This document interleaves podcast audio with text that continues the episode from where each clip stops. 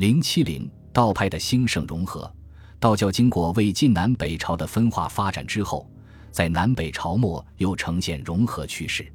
隋唐大一统王朝的相继再现，打破了地域分割界限，为道教的融合进一步创造了条件，同时也带动了道派的繁荣兴盛。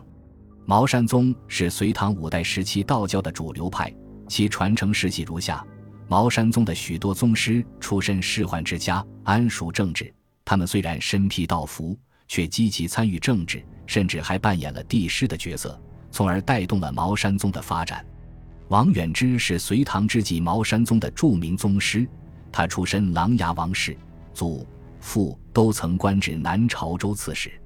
他自幼聪慧。博览群书，曾入茅山拜陶弘景为师，学其道法。后又师事宗道先生臧经。他热衷于政治，在南朝、隋、唐风云变幻之际，以善于观察政治风向而闻名，受到南朝臣、隋、唐统治者的优渥，使茅山宗在这个时期得到很大的扩展。隋炀帝杨广为晋王坐镇扬州时，曾迎他入宫，亲执弟子礼。唐高祖李渊未发迹时，他又密告伏命。唐太宗李世民尚未登基前，他又预言当做太平天子，所以他一直受到隋唐统治者的宠信。死后被视为生真先生，追赠金紫光禄大夫。王远之的弟子很多，最著名者有潘师正、徐道邈、陈宇、王轨等。王轨与潘师正分传茅山道于南北。至韦景昭时，又合二为一。潘师正据中岳传道五十余年，其祖父也皆于北朝官至州刺史。据说他生有仙骨，又无童心，少年丧母后即出家为道士，随王远之学道法，后居嵩山传道。唐高宗李治曾多次驾幸嵩山咨访道要。永淳元年卒，高宗及天后追思不已，赠太中大夫。此是体玄先生，他的弟子十八人，以为法昭、司马承祯、郭崇祯、吴云等最为知名。他对茅山宗在北方的发展做出了贡献。他的思想见于道门经法相承次序，汇集了南北朝以来的各派道经，显示了他对各家的融会态度。司马承祯，字子威，法号道隐，河内温人，出身仕宦之家。少好学，博于为吏。年二十一出家为道士，师使潘师正居嵩山，学其符箓及辟谷导引伏耳之术，后至于天台山传法。武则天闻其名，赵之都，享首诏以赞美之。睿宗时，又访以阴阳术数之事。玄宗从其受法禄，又为他在王屋山驻官。开元二十三年卒，赠银清光禄大夫，谥曰真一先生。并为御制碑文。他和当时的许多文人士、大夫来往密切，与陈子昂、卢藏用、宋之问、李白、王维、孟浩然、贺知章、王氏，毕构为仙宗时友，扩大了茅山宗在文史中的影响。他在道教理论上也多所建树，主要著作有《左望论》《天隐子》等十余部，对茅山宗的发展起了重要的作用。他的弟子有七十余人。唯有李含光交敬真得祈祷。李含光本姓洪，因必孝敬皇帝李弘会，改姓李。广陵江都人。开元中从司马承祯传授道法。开元末，玄宗召问李化，拜为师，赐号玄静先生。玄宗曾多次致书问讯，赏赐优厚。他整理上清经法，注意教理发展，更进一步扩大了茅山宗的影响。韦景昭，丹阳延陵人，出师使包世荣。天宝中奉诏使李含光归茅山，大礼中受正传，卒于贞元初。黄洞元，南岳人，早游华阳，与李含光为师友。后至茅山住下博公，学为景昭之学。卒后得宗赐洞真先生号。孙志清，年少时入茅山，师事黄洞元。大和六年为山门威仪。会昌元年，奉诏修生辰斋，武宗赐明玄先生号。吴法通，润州丹阳人，曾参加科考不中，入茅山，随孙志清为道士。熹宗曾遣使受大洞路，尊称为杜师，赐号西威先生。刘德长，金陵人，十七岁时作《大道歌》，诗史无云。居紫阳观二十年，传道法。王其下，唐末避乱于寿春，从问政先生聂师道传道法，后至华阳，从威仪邓启霞受大洞经诀。南唐李生诏至金陵，加金印子授，号玄博大师。宗观茅山宗在隋唐五代三百多年间共传十代。在茅山宗历史上，分别被尊为第十代至十九代。茅山宗能兼收并蓄，吸收三教之长，并融会三洞经法，不持门户之见，采取开放态度，且有一个独立而严密的传承体系，人才辈出，香火不断，使茅山宗终于成为隋唐时期道教的主流派。茅山宗除了这十代宗师外，还涌现出不少大师，如与潘师正齐名的王轨。据茅山传法，弘扬茅山道法于南方。他曾随王远之父隋炀帝杨广照，又得唐太宗垂青，常向他咨访道要。他卒于高宗时，弟子最著名者有戴惠公、包方广、吴德伟、王元义等十余人。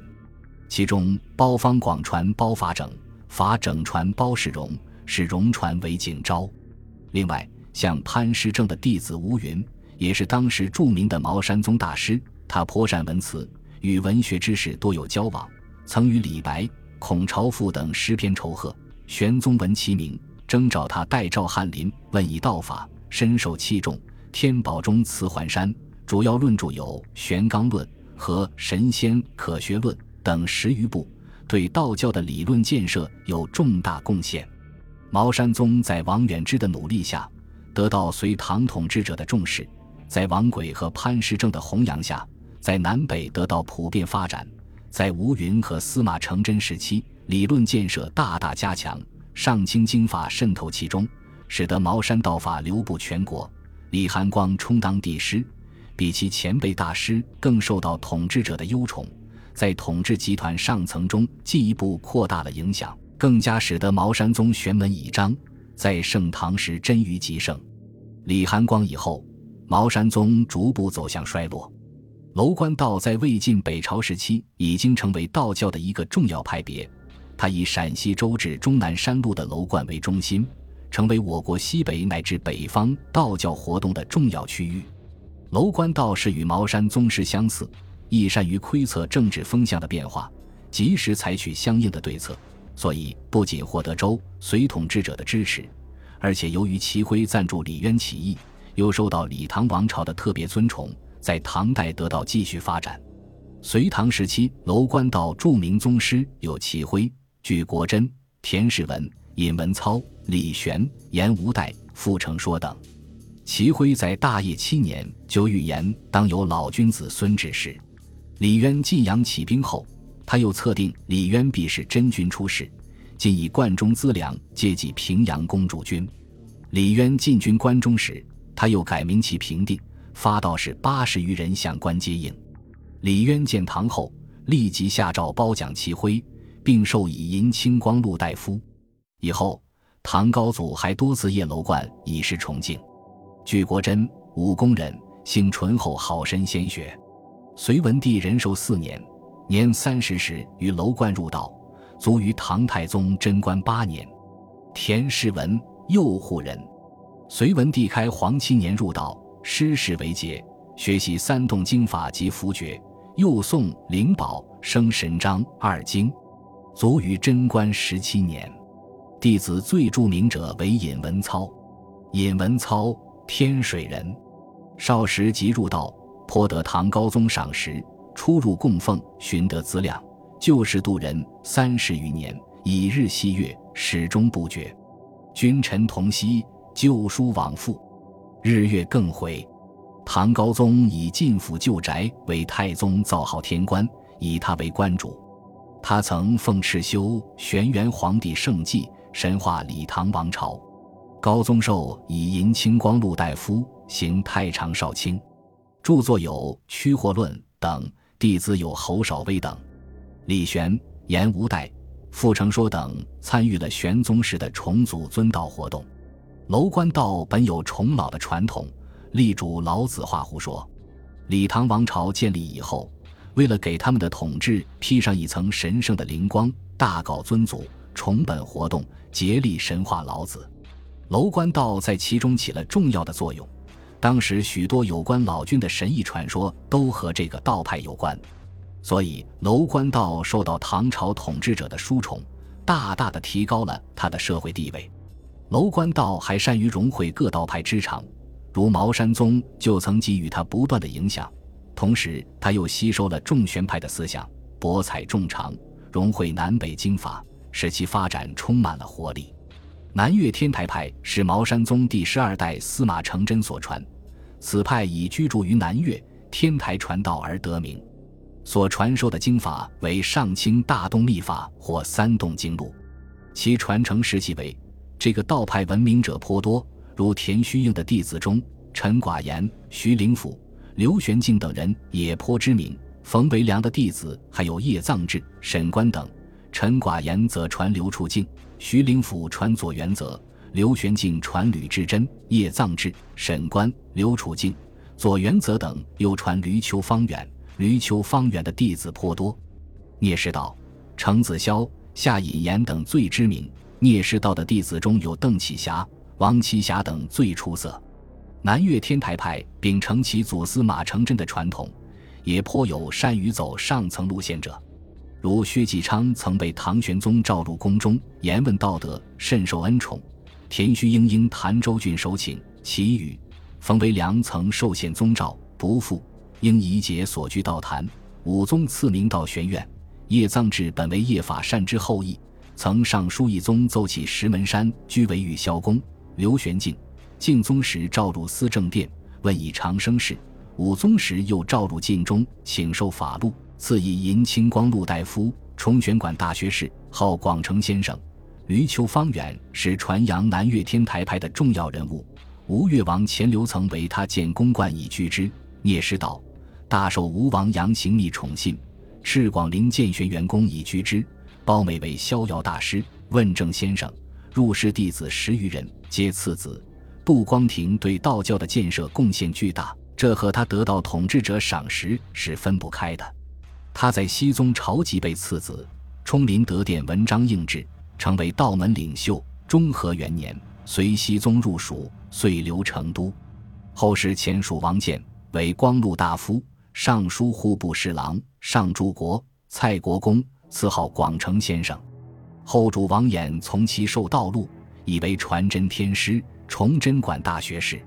他学识渊博，精通儒道经典，一生著述甚多。是道教发展史上的重要人物。从这些道教人物的活动中，我们可以看出南岳天台派之所以蔚为大派的原因。此外，还有洞渊、北第二派。洞渊派起源于晋末居马髻山的道士王纂，以斋咒、为人治病为特点。到唐高宗武则天时，有道士为善俊诵道德、夺人、牺牲、生玄等经。人有所会，悉为镇救之用。睿宗、玄宗朝又有道士叶法善出入宫廷，参与政治，大受统治者信用。其弟子有百余人，以记其物，引因罪之名。其后又有刘玄和，号浑成子，凿井汲水，为人治病，多所痊愈。弟子有范仙舟。道藏中有贯洞渊子之经，即属此派经籍。北地派受北地录等经籍，指六天鬼神辟邪攘祸之事，属上清别派。唐道士有麻姑山邓福堂、名子阳、宋天蓬咒，赶北地受剑法。子阳子华峰，名德成，德成从子名延康。其后有居茅山之邓启霞，受禄于龙虎天师及何元通。王栖霞常问学，又有桃园黄洞元。受弟子何元通，这一派与上清正义有较密切的关系。中晚唐五代十国期间，在西南巴蜀地区有传镇元策灵书一派，此派假托神仙降授道书，实际上是与二葛一派有关的修炼之书。此派由宋冲元开始传授，玄宗时有翟乾佑、玉真人、授以与正一道有关的三科秘术。代宗时赵汝京，赐号通灵大师。翟乾佑传书虚记，书虚记传向道荣，道荣传任可居，共五世而止。除以上道派外，还有些道士道派不明，道术不拘一格者。这种情况正好体现了唐代道派演化融合的趋势。从这一时期道教发展的情况来看，茅山宗成为道教的主流派，他在教理上受到众玄宗的影响。又吸取了灵宝斋法，融入了正义法，融汇了道教各派。这种情况正好适应了隋唐大一统的国家政权建设的需要。